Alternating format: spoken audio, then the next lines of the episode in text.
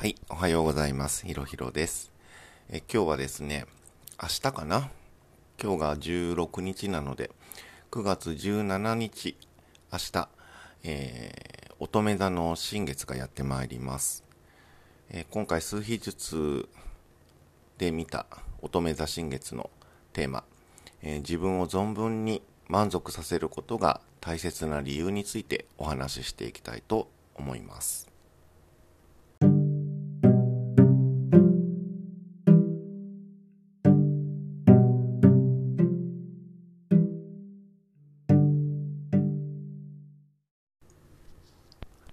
はい。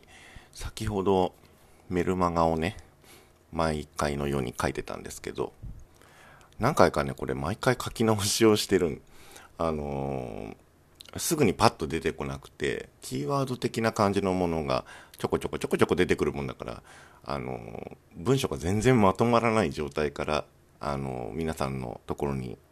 毎回届けてるメルマガの状態に仕上げていくっていう作業をやってるんですけどまあ、めんどくさいよね。めんどくさいけど、まあ、乙女座、僕、土星が乙女座なので、あの、そういうところはしっかりやろうかなと思って、えー、自分がやりたいことだからね、あの、やってるんですけども、今回、まあ、そんなような話もちょっと関係してくるかなと思いながら、えー、つらつらとお話ししていきたいと思います。えっ、ー、と、明日ですね、9月17日20時1分に月は乙女座で新月を迎えます。で、最近のセッションだったり、まあ相談されたりとかする出来事を見ていると、自分を生きてないみたいな感じの人たちがやっぱり多いんだと思うんだよね。で、じゃあ、ひろひろさんは生きられてるんですか？って言われると、うーん、微妙？毎日毎日そんな状態でいられるかって言ったら、まあ僕もそうじゃない時もきっとあると思うし、うん、しんどくなる時もきっとあるんですよね。そういう時がおそらく自分を生きていない時なんだろうなってことは後から気づきます。だから、ああ、そうだったなって言って反省をしながら、やっぱり自分のやりたいことをまず自分に聞いてみるっていうところから始めてはいるんですけど、その話なんですね。僕たちがまず初めにどうしてもやっておきたいことっていうのは、誰かのために何かをするっていうのはもちろん大事なことなんですけど、まずは自分のことをやる。あの、これをね、やり出すと、わがままじゃないですかっていう方もいるかもしれないの。わがままだというような感じになっちゃいませんかって。なんかそれでもいいよって言うんだけど、なぜ自分のことをまずやらなきゃならないのかっていうところがミソなんですね。あの誰かの役に立ちたいっていう気持ちっていうのはみんな持ってる人間多分おそらくみんな持ってるはずなんです。で、ただ、それを自分が満足してない状態から始めちゃうのか、それとも自分が満足しちゃってて知らない間に誰かの役に立っちゃってるっていう状態を作ってるのか、この2つに1つなんですね、大体。で、どっちの方がいいかって、それは今聞いた通り、あの自分が満足しちゃってて知らないうちに相手が満足してる誰かが満足してるみたいな状態の方がそりゃみんないいと思うんだよね。そのためにまず自分を満足させることが、えー、最優先ですよっていうのが今日の、えー、味噌の部分です。まあ与えるって僕らはスピリチュアルの業界の方々は特に言うと思うんだけど与えるってっていうのは持ってるものを与えるってことなんだけどさ意識的に行わなきゃいけないものではないと思ってるんですね。っていうのはあの、ほら赤ちゃんとかさ見てるとまあ赤ちゃんあんま好きじゃないっていう人は仕方ないんだけど 大体まああの赤ちゃんはあのニコニコしますよね。あの機嫌がいい時はねニコニコする。それを見てああ笑ってるって言うじゃん。それがもうなんか幸せな気分にさせてくれるでしょ？だからなんかその赤ちゃんはお母さんとかお父さんとか、ま、周りのおじいちゃんとかおばあちゃんとかを満足させようと思ってニコニコしてるわけじゃなくてただただ何か気持ちがいいんだろうね。あの母さんに抱かれてとかお腹がいっぱいになってとかおむつ替えてもらえてとかそういうすごくごくごくシンプルなことで気持ちがいいなと思ってるとニコニコしてるっていうそれを見た誰かが周りの誰かが自分の取り方であ笑ってるって言ってなんかニコニコしてしまうその人もね。なんかそういうことなんだと思うの。簡単に言うと。これってあの赤ちゃんが他人軸で生きてるわけないからどう考えても。そう思うと僕らもついつい大人になってしまうと脳みそが発達するからね、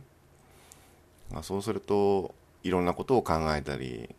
いろんなことを思ったりとかして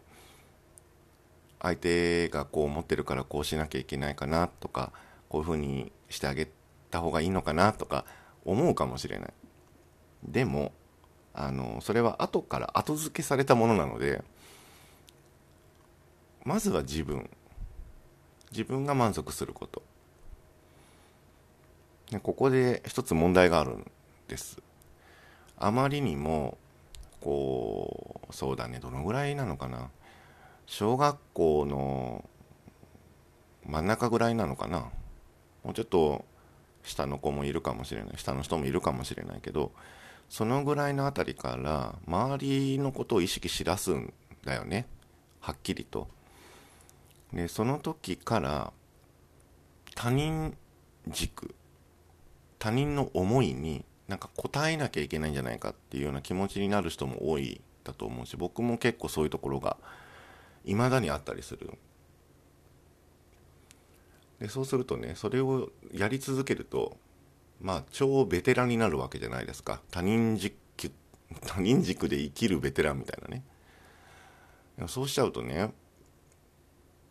自分が本当はどう思ってたのかっていうのがパッと分かんない。あれってなんでこれやったんだっけ？みたいな。自分がやりたかったんだっけ？みたいな。やりたくなかったのかな？パッと分かんないんだよね。自分の真ん中でちゃんと感じてるはずなのにそれがしたかったのかしたくなかったのかってまた考えなきゃ分かんなくなっちゃって。これかなり重症だなって僕は自分で感じたんだけどその時にどうしたかって言ったらほんの小さいことからでもいいので今今今自分がしたいと思ってることをする。って決めたんですね。例えばあのコーヒーが飲みたいって思ったらもうすぐコーヒーを入れるとか。でコーヒーもあの何？インスタントじゃなくて豆とか。豆をひいてから飲みたいとか。って思ったらその道具を買うとか。もうすぐすぐやる。それをすぐやる。でそういう自分を満たすことに一生懸命にまずなってみる。ちょっとだけ思ったことでもすぐやる。そうしていくとだんだんだんだん変わってくるだよね。いきなり変わんないよ。全部いきなりパッとは変わんないんだけどちょっとずつこう積み重ねていくといつの間にか自分がしたいことがはっきり分かるようになってきて他人軸で生きた時の他人の期待に応えてしまったような感じの時がなんかパッと分かるようになってくる。なんか違うなって。だからそうやって分かるようになってくるともうここから早いのでそういう意味ではまず自分がしたいって思ったことをするっていうところにスタートを置くといいんじゃないのかなっていう話は経験談として、えー、セッションとかお話し会とかでもよく話をしています。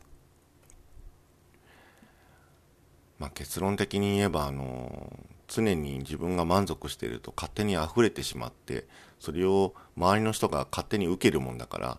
ありがとうみたいな状態になっちゃってなんでありがとうって言われてるのかわからないけどよかったってなる。っていうことなんですね。はい。今日のあのー、配信が乙女座新月を数日術で見るっていうテーマだったんですけど、え、まず自分のことを満足させなきゃいけないよってその理由はこうだよっていう話をしてきました、まあ、まずはあのー、自分を満足させるっていうのがわからない人もいるかもしれないので自分がどう思ってるかっていうところに意識を向けてあげること。分かんなかったら何か嫌なことがあった時に誰かのせいにするとか何かのせいにするんじゃなくて自分の体をこうやってで叩いて叩いてね軽く叩いてどう思ったって聞いてあげるといいよっていう話をよくします。こうやって自分に意識をしっかり戻して聞いてあげるとパッと答えが出てくるので嫌だったとかこうやって言ってほしかったとかね。なんかそれをそのまま言葉にしたり行動にしたりしていいですよっそう思ってるんだからそれでいいですよっていうことなんです。はい。えー、もうすぐね秋分ですね。で今回はちょっと秋分が大きなターニングポイントになってるというよりもちょっとその先まで執行猶予期間みたいなものがある感じがしてるのでまたそちらの方もお話ができたらなと思っています。それでは今日も聞いてくれてありがとう。ひろひろでした。